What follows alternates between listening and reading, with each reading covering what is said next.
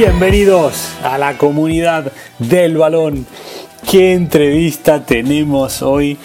Y desde ya les digo que pongan pausa, agarren papel y bolígrafo, se pongan cómodos y estén muy atentos a esta charla que tuvimos con Jaime Fortunio, cofundador de MVP School of Coaches, una academia nacida en Barcelona hace 8 años que se dedica a formar y asesorar a entrenadores, futbolistas, clubes y federaciones en más de 20 países y que en estos últimos años se ha convertido en una referencia en formación a nivel mundial. Jaime es uno de los máximos responsables de la creación y evolución de este monstruo y viajaremos con él a lo largo de su carrera donde nos contará entre otras cosas cómo lo influyó su vida en Finlandia y cómo un taxista sudafricano le cambia literalmente la vida para siempre. La historia de Jaime es un relato que merece la pena ser contado y que nos hará reflexionar a todos sobre muchas cuestiones de nuestras vidas. Así que dicho esto, viajamos a España, repito, preparen papel y boli, con ustedes la charla con Jaime Fortuny. Jaime, bienvenido a la comunidad del balón. ¿Cómo estás? Muy bien, Darío. ¿Qué tal estás tú? Felicidades por esta, por esta gran iniciativa que habéis tenido con la comunidad del balón. Muchísimas gracias. La verdad que tenía mucha ganas de traerte al programa porque creo que tu carrera y tu persona, a la cual tengo la, la, gran fortuna de conocer, se identifica mucho con los valores de este podcast. Así que me gustaría que hagamos un viaje a lo largo de tu carrera y que vayamos haciendo paradas en momentos clave. ¿Qué te parece? Perfecto, Darío. Adelante. Encantado de poder participar y de compartir mi, mi experiencia. Vale, vámonos, vámonos a tus 18 años jugador en la máxima categoría de juveniles del fútbol español, en el Peña Inocense, y se te plantea el escenario de decir, bueno, apuesto por el, para ser futbolista profesional o voy por otro lado. ¿Qué sucede? Sí, como bien dices, y, eh, lo que le pasa a muchos jóvenes, ¿no? A los 18 años tienes que elegir si, si quieres seguir jugando o si quieres eh, estudiar o, hacer ambas cosas y saber que vas a tener que renunciar a muchas cosas en, ambas partes. Yo creo que en ese momento ya tenía decidido que yo quería estudiar. Eh, creo que la toalla la tiré cuando se me dio la oportunidad en, el, en cadetes, que tuve que, pude, tuve una muy buena temporada con, con mi equipo, luego tuve una buena temporada en un torneo con la selección aragonesa de fútbol, me llama el Valencia, y en ese verano que tuve las, la posibilidad de, de, estar ahí un tiempo y hacer las, las pruebas, es ahí donde yo creo que no me lo creí, que tiré la toalla y que preferí seguir jugando cerca de mi zona eh, con mis amigos, aún siendo la máxima categoría de, de, juvenil. Y creo, mirando ahora hacia atrás, en ese momento no lo sabía, pero creo que ahí es cuando decidí pues que, que, quería dedicarme al deporte, pero de otra forma, dedicarme al fútbol, pero de otra forma, más vinculada pues, a, a los estudios y, y, no tanto al campo. En ese momento decides no tirar por el profesionalismo, pero sigues vinculado al fútbol compaginándolo con la carrera. ¿Cómo es esta fase de compaginar ambas cosas y qué has estudiado?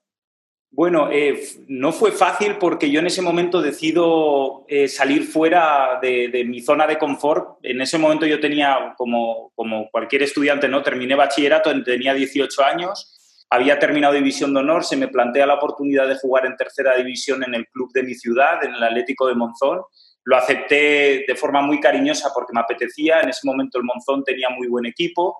Además tenía como, podía jugar con compañeros, pero quería estudiar fuera, ¿no? Quería estar en un entorno que me aportara no solo la parte de estudios, sino también conocer gente eh, que, pues de fuera, que no, que, eh, no tuviera eh, o que no conociera y que me diera esa oportunidad de tener nuevas experiencias. Y me fui a estudiar a Vic y tuve que, estar dos horas más o menos en coche de, de, de la ciudad de Monzón y tuve que compaginar los entrenamientos que suponen un equipo de tercera división con estudiar una licenciatura en Administración y Dirección de Empresas en una universidad que se encontraba a dos horas de coche de, la ciudad donde yo jugaba y donde entrenaba.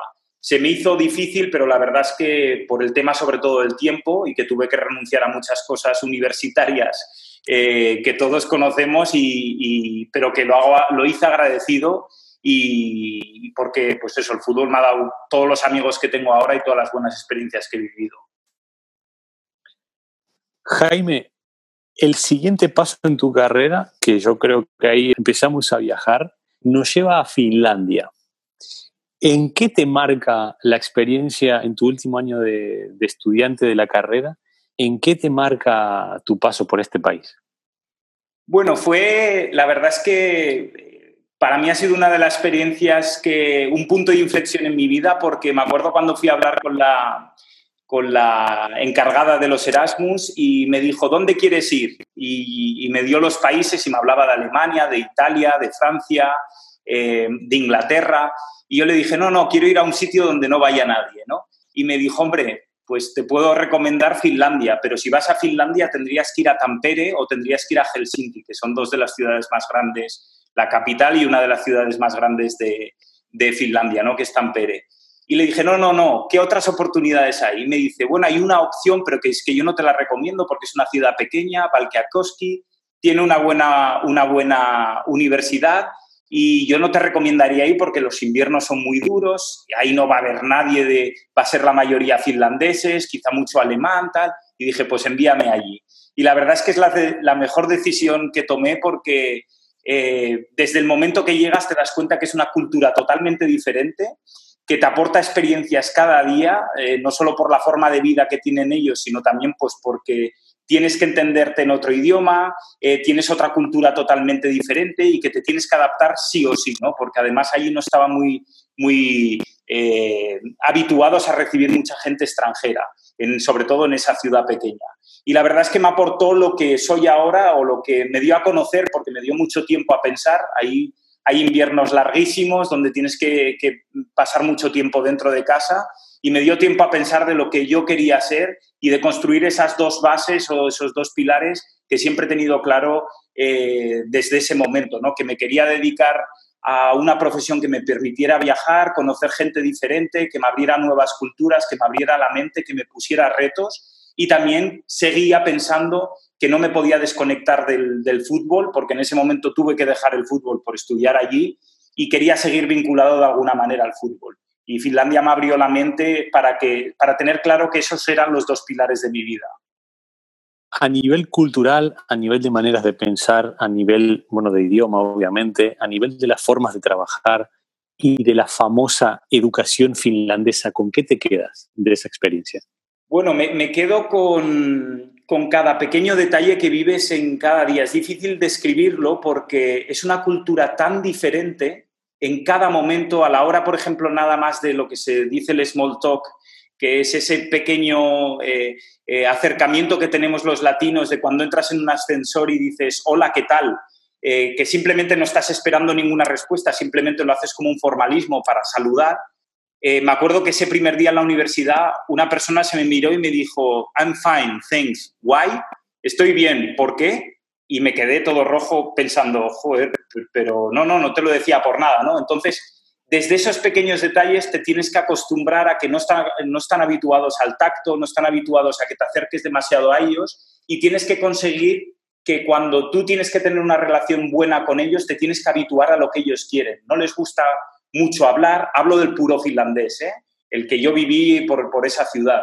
No les gusta mucho hablar, pero al final son gente muy cercana, son amigos para toda la vida. Y luego con respecto a la educación, lo que me quedo es, es la parte de práctica, es decir, ellos no tienen, eh, siempre te ponen a practicar. El, el, el, speech, por ejemplo, muchos exámenes eran orales, donde el público podía intervenir, donde tú tenías que hacer un speech y explicar lo que habías aprendido.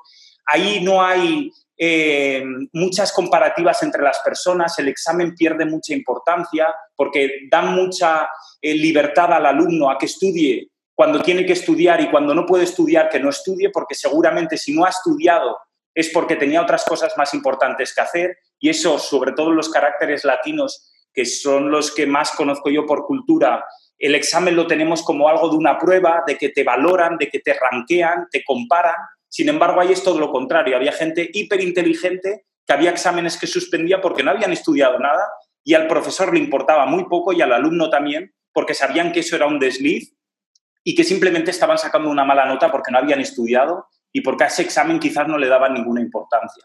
Entonces, eh, la educación finlandesa es esto, es dar la libertad al alumno para que aprenda, para que encuentre diferentes formas de, estudiar y sobre todo para que encuentre aquello que le gusta. Y que si es eso que le gusta, ahí sí tienes que invertir tiempo y tienes que invertir eh, recursos porque eso es donde tú vas a poder sacar tu máximo potencial. Dejas Finlandia, vuelves a Barcelona con las dos bases, como has dicho, con las dos bases muy claras de lo que, de lo que querías conseguir y se te da la primera, se te da una de las dos. Cuéntanos qué experiencia vives en tu vuelta a España. Sí, vuelvo a España y claro, ahí eh, me quedaban unos meses, termino la, la, licenciatura y ahí como, como todo estudiante no tienes que decidir si te pones a trabajar en ese momento o sigues estudiando. Yo en ese momento tenía claro, como os decía, que quería dedicarme a, alguna profesión que estuviera vinculada al fútbol y que además me diera la oportunidad de conocer mundo y de estar eh, con gente internacional y decido estudiar, especializarme en, deporte. hice un MBA en Sports Management en la Escuela de Negocios EAE y ahí también fue un punto de inflexión porque conocía mucha gente eh, extranjera, creo que solo estábamos dos o tres personas de España. Conozco a mucha gente extranjera, algunos de ellos son socios ahora de MVP de mi empresa en, países como Perú y, sigo, pues eso, eh, conociendo a mucha gente, teniendo mucho más claro y fortaleciendo que quería seguirme dedicando a esos pilares, ¿no?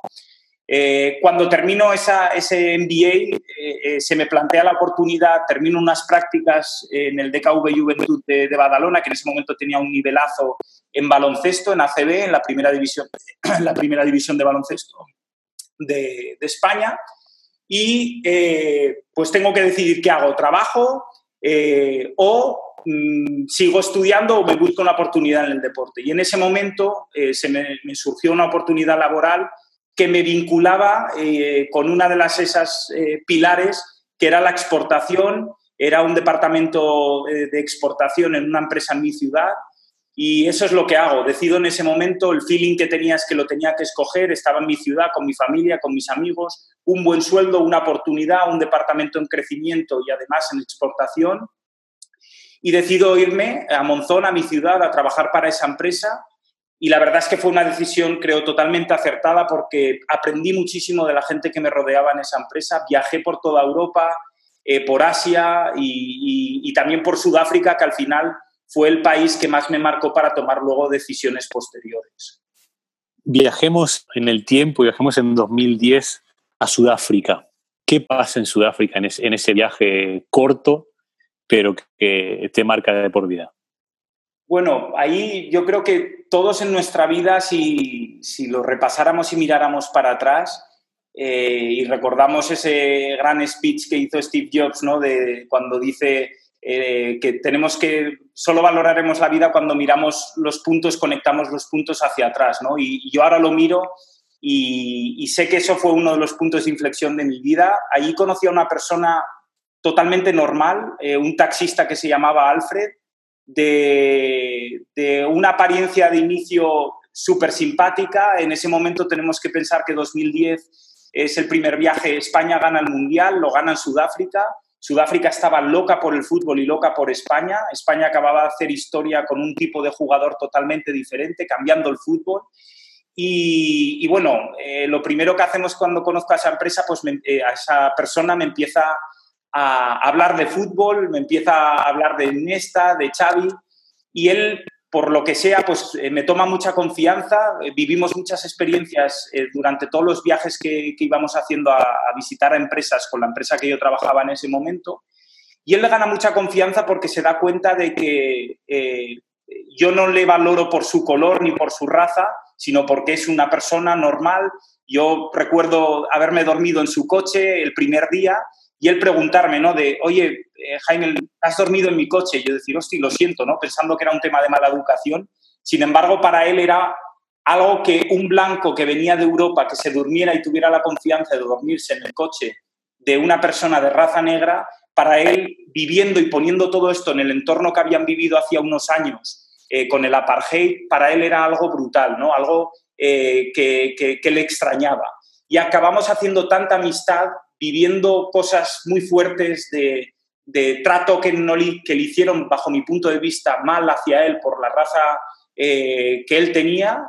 Y, yo discutiendo con algunas personas de ahí, y eso me creó un vínculo muy fuerte con él.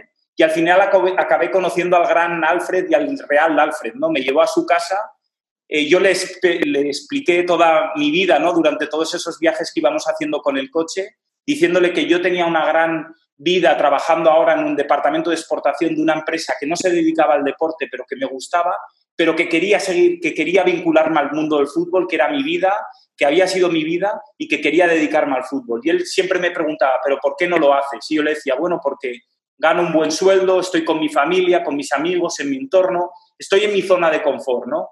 Y cuando él, me, no sé si fue eh, el destino o fue porque él ya lo tenía pensado así, el último día me acuerdo que me llevó a su casa, eh, vivía en una casa hiper humilde en el barrio de Alessandre, que es uno de los barrios más complicados de, Johannesburgo, eh, y me presentó a su familia, vivían en una planta pequeña con las camas, la cocina, el salón, todo junto, un montonazo de gente, y me dijo, Jaime, comimos allí con él y me dijo, Jaime, yo hoy tengo que trabajar todo el día para dar una comida a toda esta gente que viene. Si yo hoy no trabajo, esta gente hoy no come, la comida que tienen diaria no come. Entonces, yo sí que tengo riesgo de dejar mi trabajo, pero tú no tienes ninguno, ¿no? Y este fue el punto que me emocionó en ese momento, que me acuerdo que cuando salí de, Sudáfrica salí llorando por, por, por, por, los puntos de emoción y las experiencias que había vivido yo con esa persona y, es ahí cuando decidí que tenía que dejar la empresa y que tenía que dedicarme al mundo del fútbol porque, porque era lo que más me gustaba, ¿no? Y luego volví a visitar a Alfred y seguimos teniendo con mi hermano y seguimos teniendo relación, eh, tuvimos relación ahora hace ya tiempo, la verdad es que no hablo con él, pero, pero siempre me acuerdo muchísimo de él porque él me marcó eh, lo, que, lo que de verdad es a veces tomar eh, un riesgo y lo que no es, ¿no? Y, depende del entorno en que te encuentres, la palabra riesgo significa una cosa u otra. Jaime, conviértete en Alfred durante medio minuto y pregúntale lo que quieras a, al oyente de la comunidad del balón. Tú eres un fiel oyente también y sabes lo que representa este proyecto a nivel de empujar a la gente hacia adelante, a saltar a zonas desconocidas, a saltar el miedo, a ir a buscar lo máximo. Conviértete en Alfred, en Alfred, por favor, y pregúntale lo que quieras a, nuestra comunidad. Yo, yo, les preguntaría, que es la pregunta que me hizo él, que qué es lo peor que te puede pasar. Y creo que esa es una grandísima pregunta. ¿Qué es lo peor que os puede pasar si tomáis esa decisión que, que queréis tomar en ese momento determinado y que sabéis que, que, que eso es lo que os va a dar la felicidad? ¿por qué no tomáis ese paso? ¿Qué es lo peor que te puede pasar? Y muchas veces siempre lo vinculamos a dinero y comodidad.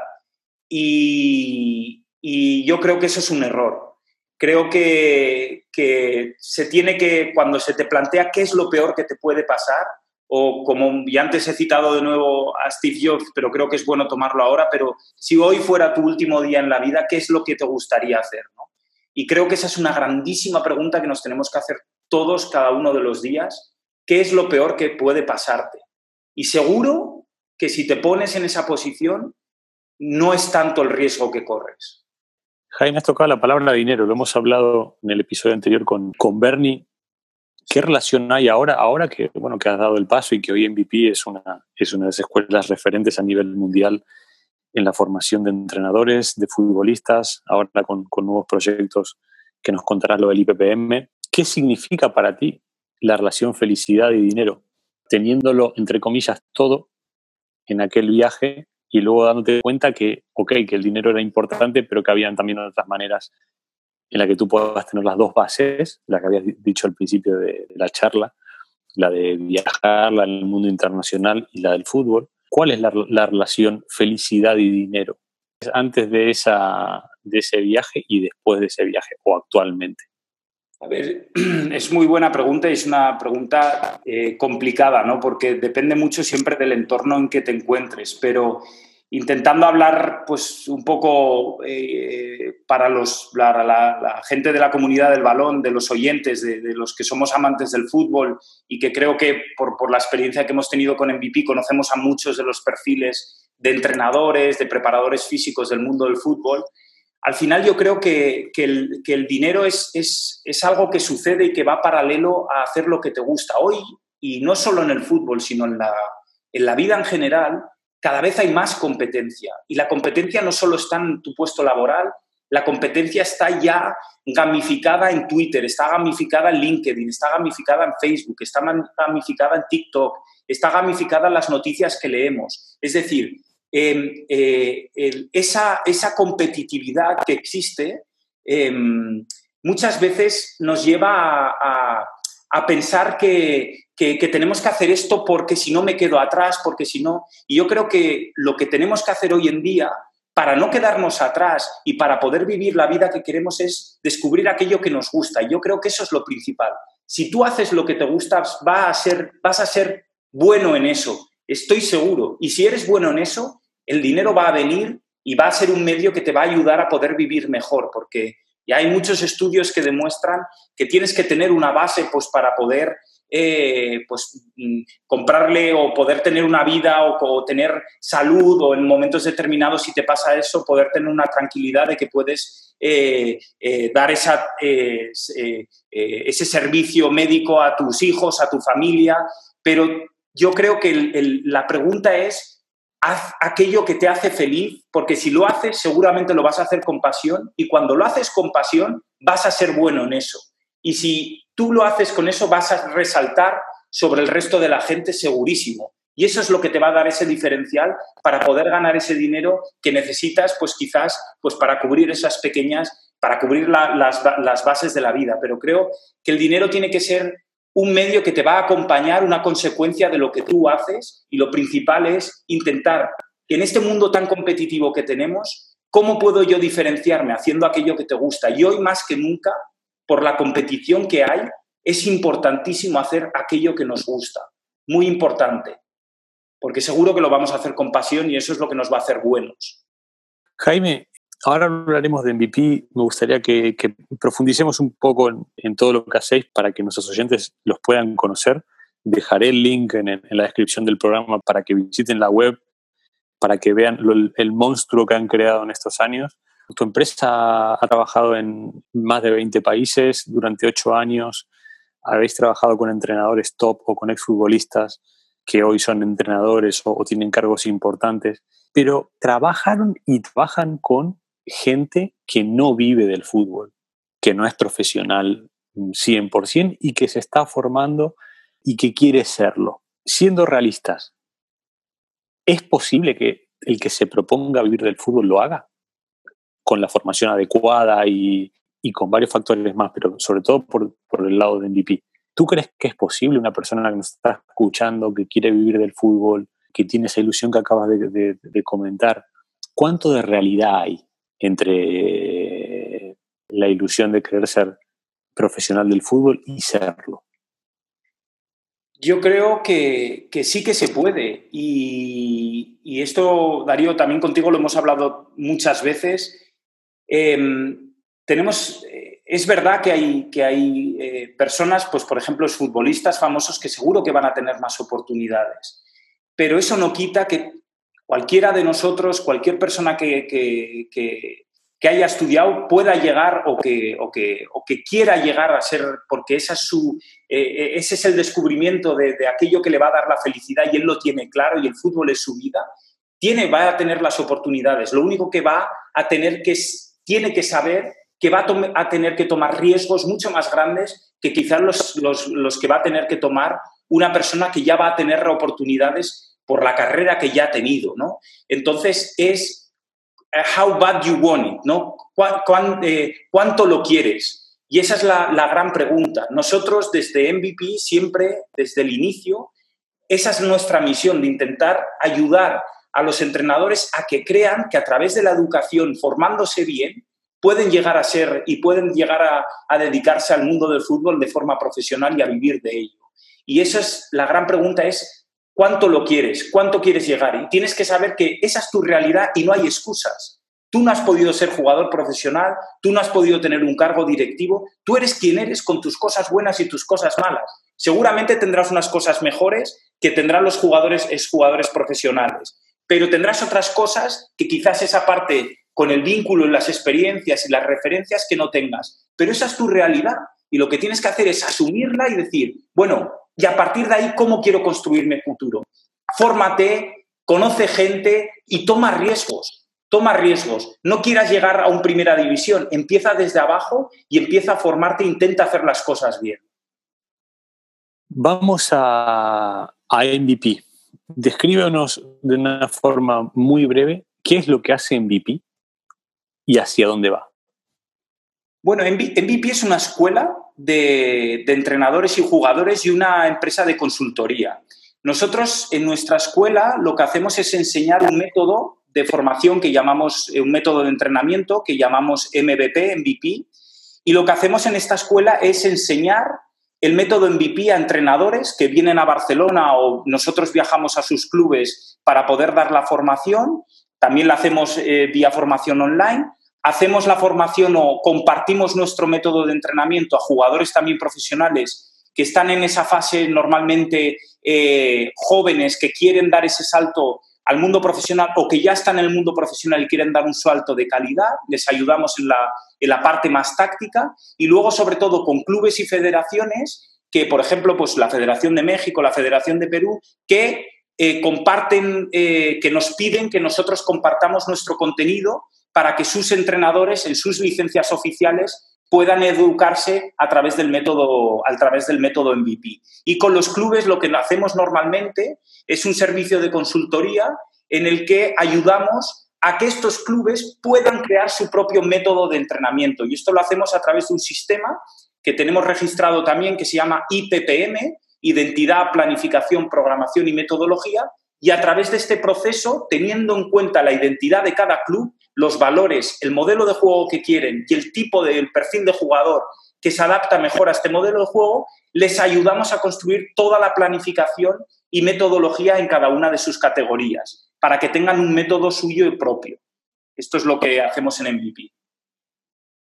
¿Cuál es el siguiente paso de MVP? Ocho años de experiencia, actualmente estáis trabajando con equipos top, puedes contar algunos ejemplos, en federaciones de primer nivel. Quería hacerte dos preguntas en una. Primero, ¿cómo lo habéis conseguido el llegar al nivel en el que estáis hoy en día y hacia dónde vais? Bueno, nuestra, nuestra, hacia dónde vamos lo tenemos muy claro. Queremos seguir compartiendo nuestro método. Esa es nuestra misión. Ese es, creemos que es la aportación mejor que podemos hacer al fútbol. Eh, darles ese método, seguir mejorando nuestro método de entrenamiento cada día. Eh, hemos tenido la oportunidad de trabajar con entrenadores y con jugadores profesionales de más de 20 países, con, entrenadores que tampoco eran profesionales y que ahora están en clubes y se están pudiendo dedicar al mundo del fútbol de forma profesional y que nos han ayudado a adaptar el método cada año y lo cada año lo vamos mejorando porque el fútbol cambia.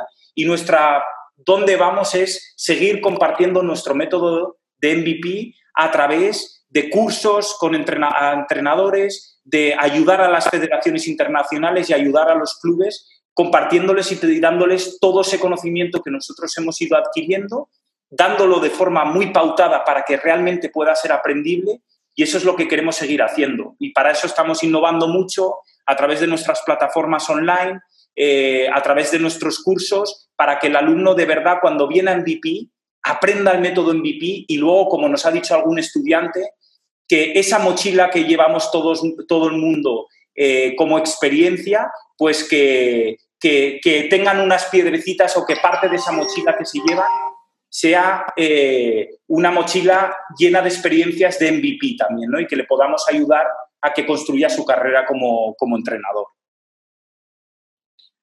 Nos está escuchando gente de, de, España y de, sobre todo de Latinoamérica ¿cómo pueden acceder o cómo pueden trabajar con MVP? Bueno, lo principal es mirar en nuestra página web mvpschool.com. Ahí podrán ver nuestros programas formativos que van desde el fútbol base hasta el alto rendimiento, pasando por especializaciones de scouting, eh, de, fundamentos individuales por demarcación, de planificación, de metodología. Y luego, si son clubes o federaciones, pues pueden contactar también a través del correo electrónico de info.mvpschool.com, mvpschool.com, y ahí escribirnos y, por supuesto, como siempre decimos a todo el mundo, estamos a disposición, estamos eh, para ayudar y para proponer al fútbol algo nuestro. Siempre decimos que es nuestro método, no quiere decir que eso sea bueno o malo, simplemente la gente que lo ha venido a hacer es un método claro que responde de forma clara las cuatro preguntas que cualquier entrenador va a tener cuando vaya a entrenar. ¿Qué debo de entrenar? Contenidos y conceptos. ¿Cuándo lo debo de entrenar? Planificación y programación. ¿Cómo lo debo de entrenar? La parte metodológica, las sesiones de entrenamiento y el por qué. Que yo lo pueda adaptar a mi grupo y a mis jugadores dependiendo de la diferenciación de cada uno de ellos, ¿no? Y intentándonos adaptar al grupo que vamos a tener ese, cada, cada temporada. punto y aparte en esta maravillosa conversación que, estamos teniendo. Salgamos de Jaime MVP, volvamos a Jaime Historia. Saltemos ocho años, los de MVP, desde que decides armarlo hasta hoy. ¿Qué conexión haces, como has dicho antes, eh, conectando los puntos hacia atrás? ¿Qué conexión haces entre el viaje de Sudáfrica y el Jaime actual?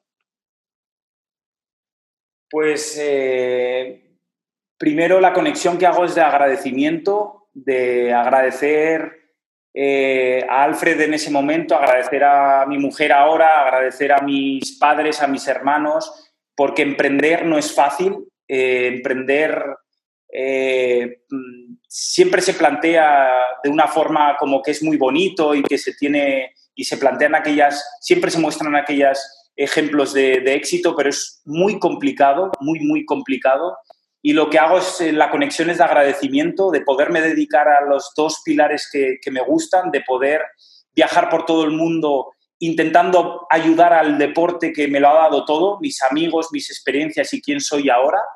Y esa es la conexión que hago, de, agradecimiento a, cada uno de mis socios, a Josep, a Albert, a Bernabé, a los trabajadores que, que han estado en MVP, que han dejado sudor y lágrimas eh, textual por, por, por MVP y por ayudar al fútbol. Y eso es lo que queremos seguir haciéndolo, con la misma pasión, con la misma energía y con la misma misión de ayudar y de intentar aportar al fútbol. Jaime, en este tramo de tiempo, ¿dudaste en algún momento que, emprender hacia tu segunda base, que era, el, deporte, el fútbol en este caso, ¿dudaste si estabas tomando la decisión correcta en el viaje de los últimos años? Sí, dudé muchas veces, eh, Darío, porque es, muy complicado. Es decir, em, eh, pero siempre tuve la fuerza de decir por, por qué lo he hecho, ¿no? Y por, por qué cuando tomas una decisión tan meditada, esa es la fuerza que te da eh, para, poder seguir. Y, y, eso es lo que me ha pasado a mí. Cuando he dudado, siempre luego he tenido claro de que, de que dónde iba a estar mejor que conociendo a gente de forma internacional y haciendo lo que estábamos haciendo en MVP. Pero siempre han sido, hemos vivido situaciones complicadas, porque emprender no es fácil, porque tienes que arriesgar tu vida, tu tiempo, porque tienes que arriesgar tu dinero, dinero que muchas veces a veces tampoco tienes y que tienes que pedir ayuda y, que pues, pues por eso digo que ahora el link que hago es de agradecimiento a toda la gente que ha pasado por, por estos ocho, casi nueve años de, de MVP. ¿Y el futuro, Jaime? ¿El futuro, tu futuro personal, con qué sueñas hoy? Después de haber cumplido muchos sueños, ¿con qué sueñas hoy? Hoy sueño, Darío, con seguir ayudando. Eh, creo que ese es el tercer pilar que he descubierto, que me gusta ayudar y quiero seguir ayudando. Como sea, eh, pero quiero seguir ayudando. Y ahora me encuentro con MVP con una calidad de gente brutal eh, y eso es lo que, lo que quiero seguir haciendo, ayudar. Y, ese es mi futuro y eso es lo que quiero seguir haciendo. Todo lo que me vincula a, proyectos y a, formas de, en las que pueda ayudar, eh, intentaré hacerlos porque, porque es un tercer pilar que me, que me gusta.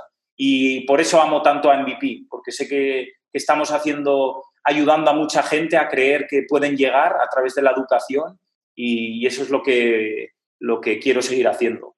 Jaime, para ir cerrando, ya que te gusta ayudar, y yo lo sé porque tengo la fortuna de, de conocerte, ayuda a nuestros oyentes, ayúdalos, empújalos. Vamos a cerrar esta charla con, con un mensaje de una persona que, que se ha hecho a sí mismo, que ha elegido perfectamente las personas de las, que, de las cuales rodearse. Ayúdanos a empujar a la, a la comunidad hacia, hacia ese logro de, de, los sueños.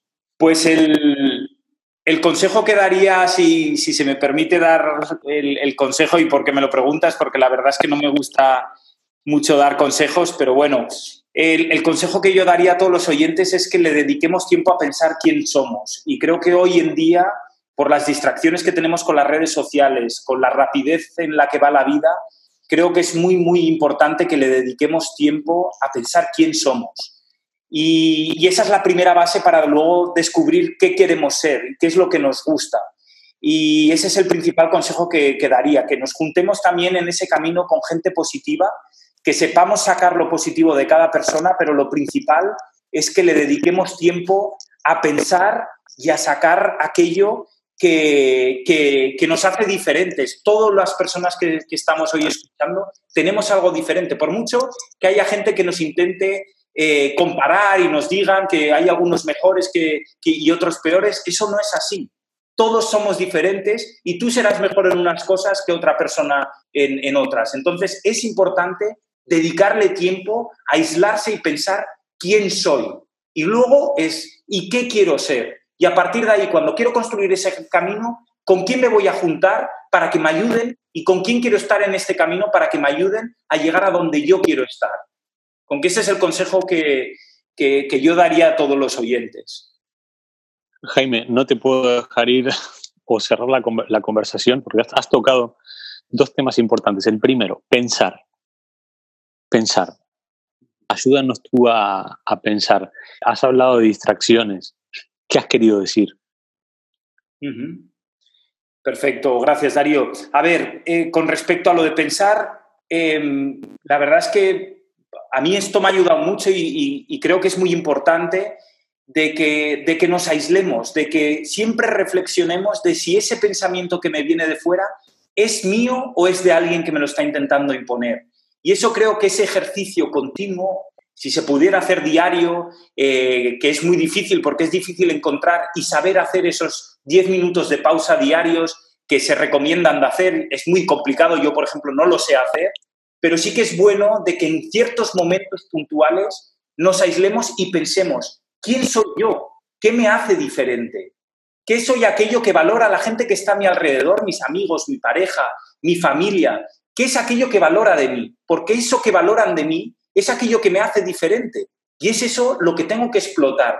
Y una vez aquello que me hace diferente es, perfecto, ¿y dónde puedo explotar esto que me hace diferente? Si yo fuera entrenador, por ejemplo, ¿cómo podría explotar estas facilidades que tengo con, la gente? O esta eh, organización, porque tengo un don para la organización. Pues perfecto, una vez sé quién, quién soy yo y qué características tengo, yo puedo decir que en mi camino me, me acompañen otras personas que complementen aquellas cosas en las que yo no soy bueno. Y tenemos que ver esto, la, la vida, como un equipo. Yo soy parte de un equipo. ¿Cómo conformo yo el equipo? Todo tiene que empezar por parte de uno, de quién soy yo. Incorpora a tu equipo y a, y a, tu vida y a tu camino, no solo tiene que ser en la parte profesional, aquellas personas que te aporten en aquellas valencias que tienes para que te hagan una mejor persona. Y creo que es importante hoy pensar, porque hay mucha distracción.